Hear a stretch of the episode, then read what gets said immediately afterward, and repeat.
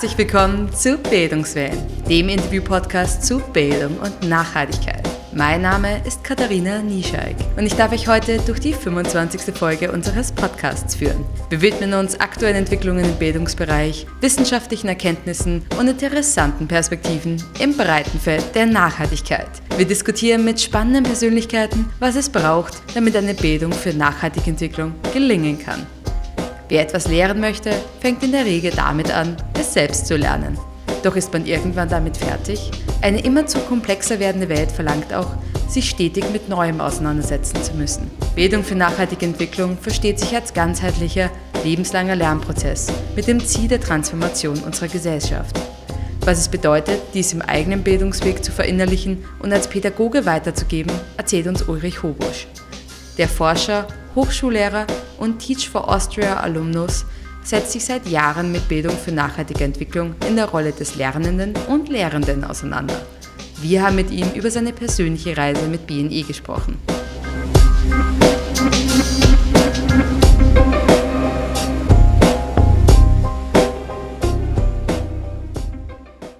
Hallo Ulrich, herzlich willkommen zu unserem Podcast Bildungswellen. Schön, dass du heute hier bist. Möchtest du dich einmal kurz für unsere HörerInnen vorstellen? Ja, danke vielmals für die Einladung. Ja, mein Name ist Ulrich Hobusch. Ich bin 33 Jahre alt und äh, meinen, mein biografischer Werdegang äh, hat mich über äh, die Naturwissenschaft zuerst in die Privatwirtschaft geführt und schlussendlich jetzt ja, in den Bildungssektor. Und äh, derzeit unterrichte ich an der Hochschule für Agrar- und Umweltpädagogik und als externer Dozierende an der Universität Wien im Master-Lehramtsstudium. Du hast gerade schon erwähnt, dein Bildungshintergrund ist eigentlich die Naturwissenschaft. Du hast Molekularbiologie, Biochemie, technisches Umweltmanagement und Ökotoxikologie studiert. Was hat dich dann im Endeffekt in die Pädagogik verschlagen?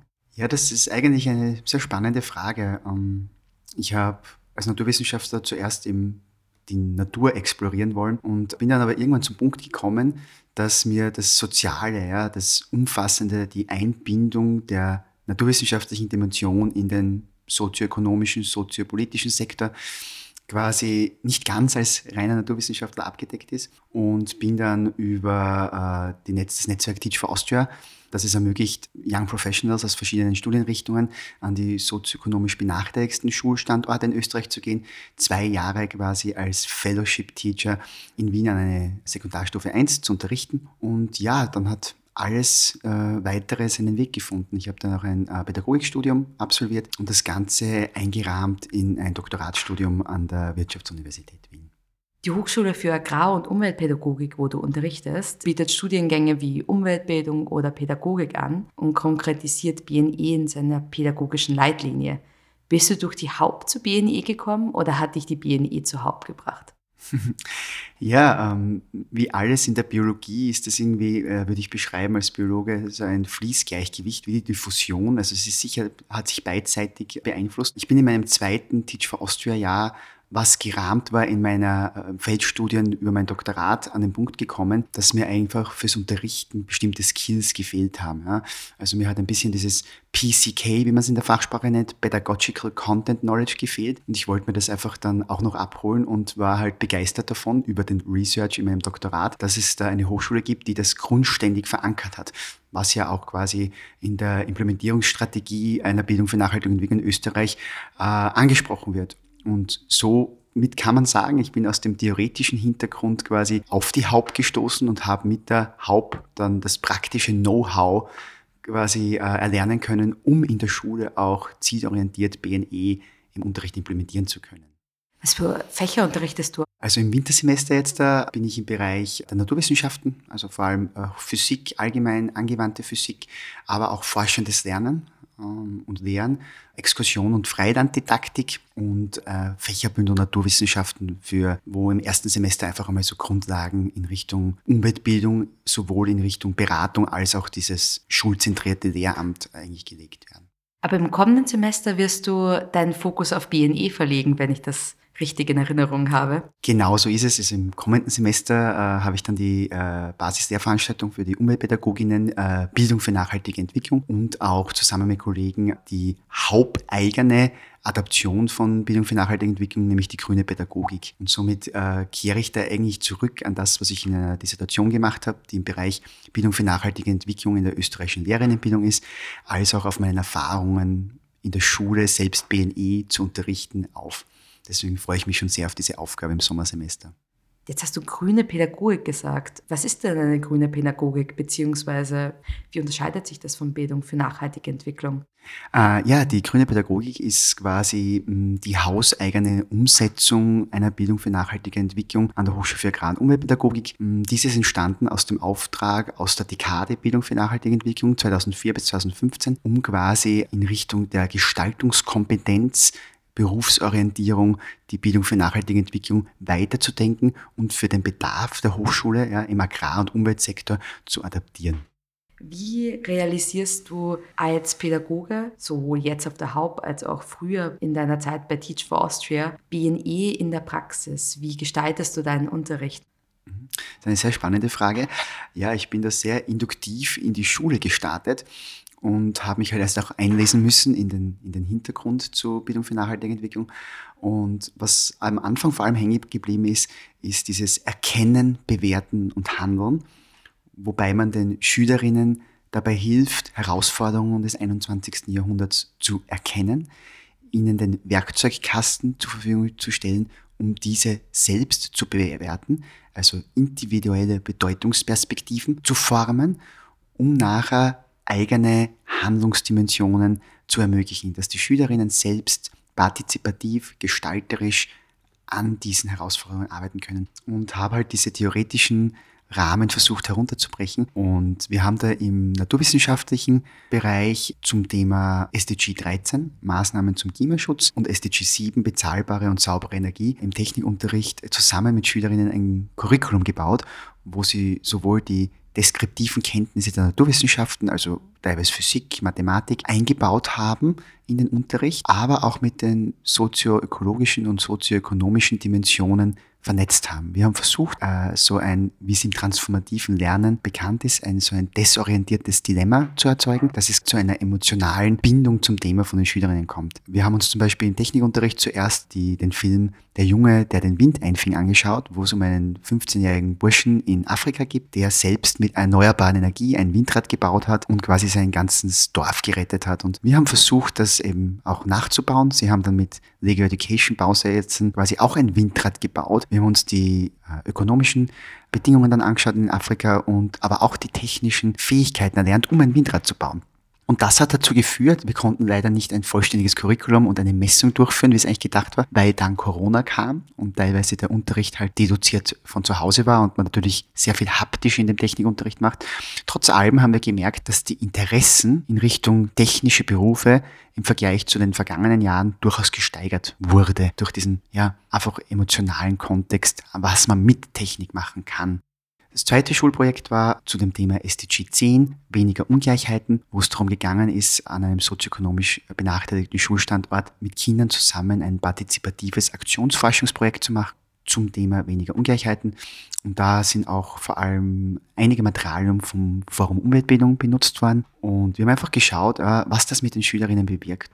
Wobei bei diesem Projekt, bei diesem partizipativen Aktionsforschungsprojekt zusammen mit der Lehrerin und den Schülerinnen zu SDG 10 die eigene Rolle als sozioökonomisch benachteiligtes Individuum zu erkennen, um quasi auch Handlungsoptionen zu setzen, wie man aus dem ausbrechen kann. Und ein drittes Projekt, was auch nur teilweise in der Schule umsetzbar war, war im Fremdsprachenunterricht Englisch, um quasi diese Weltsprache Englisch auch dazu benutzen, sich gemeinsam verständigen zu können. Ja, da oft in diesen Schulklassen unterschiedliche Sprachen vorherrschend sind und mit einer Common Language, die alle so ungefähr in einer Schulstufe gleich können und in diesem Sprachunterricht quasi die SDGs 1 bis 16 durchzugehen, um quasi eine gleiche Ausgangsposition zu schaffen. Hast du auch ein Beispiel, wo du den Effekt bei deinen Schülerinnen und Studierenden durch die Anwendung von BNE gespürt und gesehen hast? Eine Irritation oder ein Perspektivenwechsel durch diese Praxisbeispiele? Ja, das habe ich tatsächlich. Ähm Ja, das, um das geht's ja eigentlich bei BNE. Es ist eine sehr gute Frage. Dieses desorientierte Dilemma, Dilemma, was eben dazu bewegen wird, dass Handlungs- und Bedeutungsperspektiven transformiert werden, kann man bei dem ersten Schulbeispiel zum Thema saubere und bezahlbare Energie und Maßnahmen zum Klimaschutz dazu geführt haben, dass die Schülerinnen die Notwendigkeit von technischem Wissen zur Vermeidung des Klimawandels eben notwendig ist. Erneuerbare Energien. Davon muss man Skills haben. Und da war das desorientierte Dilemma in dahingehend, sie für naturwissenschaftlich einfach interessiert zu machen, selbst zu überlegen, ob das vielleicht äh, ein zukünftiger Ausbildungsweg werden könnte, um eben selbst handlungsorientiert Maßnahmen gegen den Klimaschutz Maßnahmen für den Klimaschutz gegen den Klimawandel setzen zu können. Im SDG 10, weniger ungleichen Projekt, ist es darum gegangen, den eigenen sozioökonomischen Status kritisch zu hinterfragen, zu bewerten und auch die eigene Rolle und die Zukunft perspektivisch mitgestalten zu können, also eine eigene Perspektive zu kommen. Dann kommen wir doch auf deinen Weg mit BNE zurück. Und zwar bist du ja Stammgast unserer jährlichen BNE Sommerakademie und bildest dich ja kontinuierlich im Bereich Bildung nachhaltige Entwicklung weiter. Ich habe auch online ein Zitat von dir gelesen, das lautet, erfolgreich zu lehren setzt auch voraus, selbst wieder in die Rolle des Entdeckers schlüpfen zu dürfen, um sich als Lehrkraft neu erfinden zu können. Was war für dich der spannendste Lernmoment, der bei dir selbst zum Perspektivenwechsel geführt hat? Diese Parallelität zwischen Selbstlernen und Lehren. Unsere Welt ist sehr rasant, ja, die kontextuellen Bedingungen ändern sich ständig. Gestern noch aktuelles Wissen kann übermorgen schon wieder ja nicht mehr aktuell sein. Und durch selbst sich der Lebensrealität auszusetzen in Ausbildung, in in dem Diskurs mit anderen, führt dazu, dass man eigentlich wieder sinnstiftend neue Themen in den Unterricht bringen kann. Das heißt, ich habe das immer so mit den alten Medizinmännern äh, auch verglichen, ja, dass man selbst quasi und Medizinfrauen natürlich, äh, dass man selbst gelehrt sein muss, ja, aber auch immer wieder sich austauschen muss, Sachen probieren muss, um dann ein eigenes neues Wissen aufbauen zu können. Und ja, gerade in der in den Lehrerinnenbiografien ist es, glaube ich, ganz wichtig, dass man eben nicht nur Lehramt studiert und dann 30, 40 Jahre in die Schulen geht, sondern dass man sich bewusst selbst auch die Auszeit ermöglichen kann, um selbst einmal Anschlusswissen in verschiedenen Perspektiven zu, zu erfahren. Und ich glaube, bezogen auf die Sommerakademie ist es einfach, äh, es sind großartige Workshops und großartige Formate und aber das gemeinsam diese zwei, drei Tage zu verbringen und selbst die eigenen Erfahrungen aus der Praxis zu teilen und zu verknüpfen mit den Workshop-Formaten, führt einfach zu einem wahnsinnigen, ja, zuerst einmal Overload an neuen Perspektiven, aber eben auch handlungsorientiert, aha, was kann ich mir von den anderen mitnehmen, was kann ich selbst probieren. Man muss das Rad nicht immer wieder neu erfinden. Deswegen ist diese Plattform einfach extrem wichtig, um iterativ äh, sich selbst zu reflektieren im Handeln und dann neue Ansätze zu erlernen und die wiederum beim nächsten Jahr zu teilen. Auf welche Grenzen bist du denn in deiner eigenen Ausbildung gestoßen, sowohl in deiner Bildungslaufbahn als auch in deiner Auseinandersetzung mit Umweltschutz? An meine eigenen Grenzen bin ich gestoßen, dass äh, je mehr ich studiert habe, ja, ich bin jetzt am, ich habe angefangen bei den Naturwissenschaften, bei Molekularbiologie, bin jetzt im Doktorat in den Sozialwissenschaften, Bildungswissenschaften gelandet, dass desto mehr man weiß, desto weniger eigentlich weiß irgendwie. Man merkt, wie vielschichtig Herausforderungen sind. Spätestens durch Corona auch, ja, gibt es eine medizinische, evidenzbasierte äh, Meinung und dann gibt es aber eben diese soziokulturellen, politischen Konstrukte, die dann auch wieder hineinspielen in die Pandemiebekämpfung. Und ich glaube, das ist es auch bei BNE, wenn man sagt, inter- und transdisziplinär, es gibt oft keine Antworten auf rein ökologische, ökonomische oder soziale Fragestellungen, sondern diese im Kontext der anderen zu sehen. Und das habe ich ähm, durch meine biografische Laufbahn mit Fachstudien aus diesen ganzen Richtungen sehr stark gemerkt, dass es da viel mehr Vernetzung braucht. Und ich glaube, da sind eben so wie zum Beispiel bei der BNE Sommerakademie, die Möglichkeiten gegeben, mit einem annähernd gleichen Ausgangswissen aus unterschiedlichen Bereichen über BNE diese Sachen zu teilen. Und diese Formate bringen uns, glaube ich, auch im Hinblick der Agenda 2030 ein gutes Leben für alle voran. Du hast dich ja auch tatkräftig mit BNE auf einer Forschungsebene auseinandergesetzt. Und zwar als PhD-Student an der WU Wien hast du zu Instrumentalisierung, Institutionalisierung und Internationalisierung von Bildung für nachhaltige Entwicklung als digitaler Transformationsansatz in Zeiten der Pandemie und globalem Umbruch geforscht. Könntest du uns mehr zu deinen Forschungsergebnissen hierzu erzählen? Ja, sehr gerne. Ähm, für mich war das immer sehr spannend, weil ich mich selbst in den Spannungsfeldern befunden habe. Ich war Pflichtschullehrer und habe selbst BNE im grundständigen Unterricht äh, umzusetzen versucht, als auch quasi die theoretischen Befunde aus der Wissenschaft immer einzubauen. Und dann kam Corona ja, im Frühjahr 2020 und ich war in vorgefertigten Studiendesigns über Wirkung und möglichen Output bildungssystemischen und auf einmal war alles anders. Und auch Kolleginnen von mir, die 30, 40 Jahre unterrichten, haben gesagt, das hatten wir noch nie. Somit ist zu der Dimension, ich möchte BNE in der Schule unterrichten, auch gekommen, ich möchte BNE in einer Zeit von Pandemie unterrichten. Und das war wieder die Karten neu gemischt. Ja.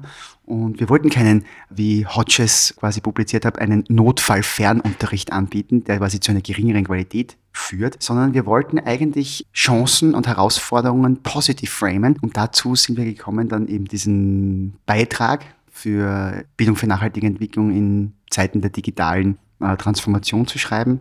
Und äh, ja, wir haben einen Werkzeugkasten gebaut. Wir haben uns verschiedene didaktische Konzepte unter dem Paradigma einer Bildung für nachhaltige Entwicklung, unter eigene Lernumgebung, Gestaltungsspielräume zu schaffen und das alles zusammenzubauen wie ein Puzzle, um quasi auch im sekundären und tertiären Bildungssektor dieses einfach explorativ zu testen. Und äh, ja, da hat sich eigentlich für uns gezeigt, dass man mit Herausforderungen auch so umgehen kann, dass man sich eben äh, dieses Reframing, es ist erschwerend, aber vielleicht hat es genau auch Chancen in unserer Welt, die wir sonst hätten nicht nutzen können. Was können wir denn aus dieser Pandemiezeit mitnehmen für die Zukunft?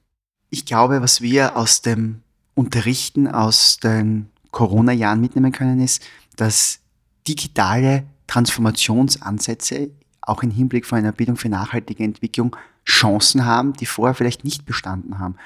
Äh, digitale Medien oder Zoom-Konferenzen oder Möglichkeiten, Wissen zu teilen, haben sich mannigfaltig vervielfacht, um jetzt da quasi eigene Lernumgebungen zu bauen, virtuelle, die auch im Hinblick auf eine Quality Education SDG 4 ermöglichen, über Landesgrenzen hinaus Lernende zu vernetzen, was gerade in Bezug auf Hochschulen dazu führt, dass man auch die Lehrerinnenbildung europäischer, globaler denken kann um Studierende, gerade im Hinblick auf eine Bildung von nachhaltiger Entwicklung, über Landesgrenzen zusammenzuschweißen und in sogenannten COIL-Formaten, äh, Collaborative Open International Learning Formaten, wie wir einen Universitätskurs, den wir auch an der Universität Wien jetzt im Masterstudium und im Bachelorstudium an der Agrar- und Umwelthochschule anbieten, äh, ja, was sie einfach explorieren.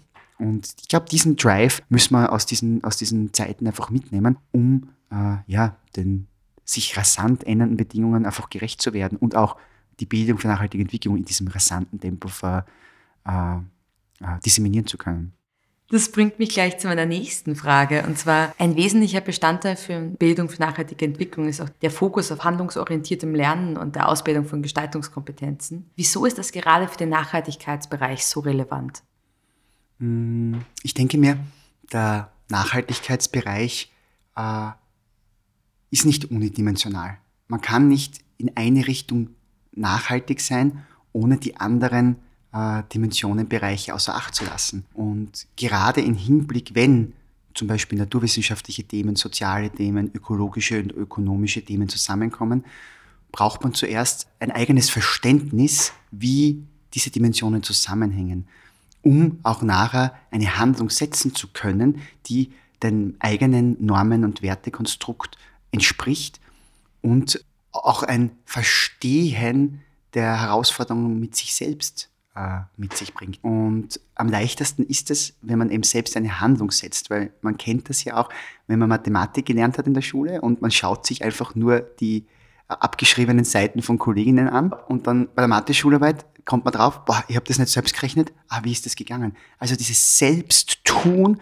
und die Werkzeuge dafür zu bekommen, das ist, glaube ich, die Richtung, in die wir BNE-Lernenden einfach unterstützen müssen, als Coaches, als Agents of Change, wie man das so nennt. Das ist ein gutes Beispiel, da kann ich mich gleich gut reindenken. Nochmal zurück zu deinen eigenen Erfahrungen im Bildungsweg. Wie du bereits erwähnt hast, warst du ja für Teaching for Austria als Lehrkraft tätig und diese Bildungsinitiative ermöglicht Hochschulabsolventinnen aus allen Bereichen an Mittelschulen und polytechnischen Schulen zu lehren und will vor allem zur Verbesserung von Chancengleichheit beitragen. Was hast du da am meisten über dich selbst gelernt und hast du in deinem Bildungsweg schon mal aktiv Ungleichheit erlebt? Das ist in der Tat äh, auch ein, ein, Teil meines äh, desorientierten Dilemmas gewesen, was ein bisschen zu meiner eigenen Transformation geführt hat über den Eintritt als Quereinsteiger in den Bildungssektor, äh, dass mir das als ähm, klassischen Schulabsolventen einer Volksschule, acht Jahre Gymnasium, gewusst, dass ich studieren gehe, äh, mir eigentlich gar nicht bewusst war, wie stark diese Bildungsschere in Österreich auseinanderragt. Und äh, ich glaube, gerade durch die Schulzeit, also durch meine Schulzeit als Lehrer, Quereinstiegslehrer, ist mir die Wichtigkeit zur, zum Handeln quasi gekommen, dass wir da irgendwas bewegen müssen. Und die Bildung für nachhaltige Entwicklung äh, hat sich da für mich eigentlich als the way to go irgendwie angeboten. Weil wie kann man so diverse Hintergründe, eine so Heterogenität in unseren Schulklassen in Österreich wertefrei und achtsam begegnen? Und da bietet gerade die Bildung für nachhaltige Entwicklung auch mit Gerechtigkeitsfragen über die nördliche und südliche Hemisphäre um Aktio, Reaktio, was wir hier tun, beeinflusst andere, nicht nur lokal in Österreich, ja, aber auch global. Und dieses sich identifizieren können, auch als Lehrer, Lehrerin in der Klasse mit diesen individuellen, auch teilweise hereditären Problemen, ermöglicht es selbst eigentlich den Blick zu schärfen auf das, was wirklich wichtig ist und eben dieses Erkennen, Bewerten und Handeln wieder, ja, worauf die BNE beruht. Also ich glaube, gerade in diesem Bereich ist, ist Bildung für nachhaltige Entwicklung, wie auch aus dem Bundeskanzlerbericht 2020 zur Implementierung grundständig von elementar bis in den tertiären Bildungssektor genau der Way to go. Und deswegen bin ich Teacher, Researcher in diesem Feld geworden, um äh, da einfach ähm, ja, teilhaben zu dürfen an dieser Gestaltung. Das ist eine wunderschöne Antwort und es passt auch fließend in meine finale Frage und zwar, wie trägt Bildung für nachhaltige Entwicklung dazu bei, eine bessere Welt für morgen zu gestalten? Ich glaube, äh, was ich auch durch meine äh, Teacher-Researcher-Biografie selbst gemerkt habe, ist, dass BNE eine Chance ist, die Bedürfnisse von Bildungssystemen im Hinblick auf Kennzahlen, wie zum Beispiel PISA-Studie, Top Performing Nations, äh, zusammenzuführen mit den ursprünglichen und ähm, konstruktivistischen äh, Perspektiven eines Lernenden, selbst äh, ermächtigt zu werden, um eine eigene Zukunft zu planen, zusammenzubringen. Und Studien haben zum Beispiel gezeigt, dass Bildung für nachhaltige Entwicklung in top-performing PISA-Ländern dazu geführt haben, ja, dass sowohl messbare akademische Leistungen größer geworden sind, aber auch die konstruktivistische Perspektive einer Pädagogik, des Ermächtigung äh, eines Lernenden und individuelle äh, Ausbildungs- und Karrierewege verfolgen zu können,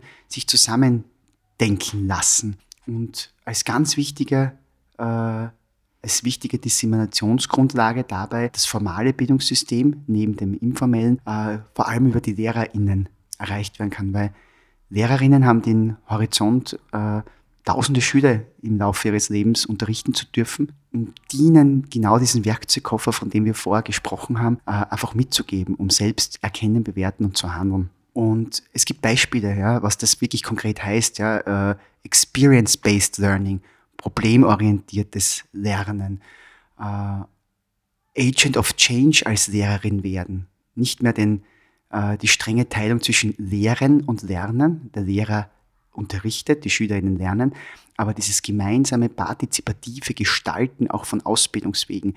Und dieses muss auch vermehrt quasi in der Lehrerinnenbildung Fuß fassen. Und äh, ich glaube eben auch diese, diese Strategie von Österreich zu sagen, Fokus auf die Lehrerinnenbildung zu setzen ja, und dort Agents of Change von morgen auszubilden, äh, der wichtigste nächste Schritt ist. Und das ist auch das, was wir jetzt versuchen, äh, mit, mit zwei Lehrveranstaltungen auf der Hochschule für Agrar- und Umweltpädagogik und äh, auf der Universität Wien mit unserer Teaching Clinic äh, zu machen. Den Studierenden selbst erlauben, in die Schulen zu gehen, ein desorientiertes Dilemma auf Basis ihres theoretischen Wissens und den praktischen Herausforderungen zu bilden, um selbst Lösungen zu gestalten, auch im Hinblick von einer nachhaltigen Entwicklung, wie sie später als Lehrerinnen tagtäglich unterrichten wollen. Und ich glaube, da sind wir dann auf einem guten Weg. Das sehe ich auch so. Dann bedanke ich mich für das schöne Gespräch, lieber Ulrich, und danke, dass du heute hier warst. Danke vielmals.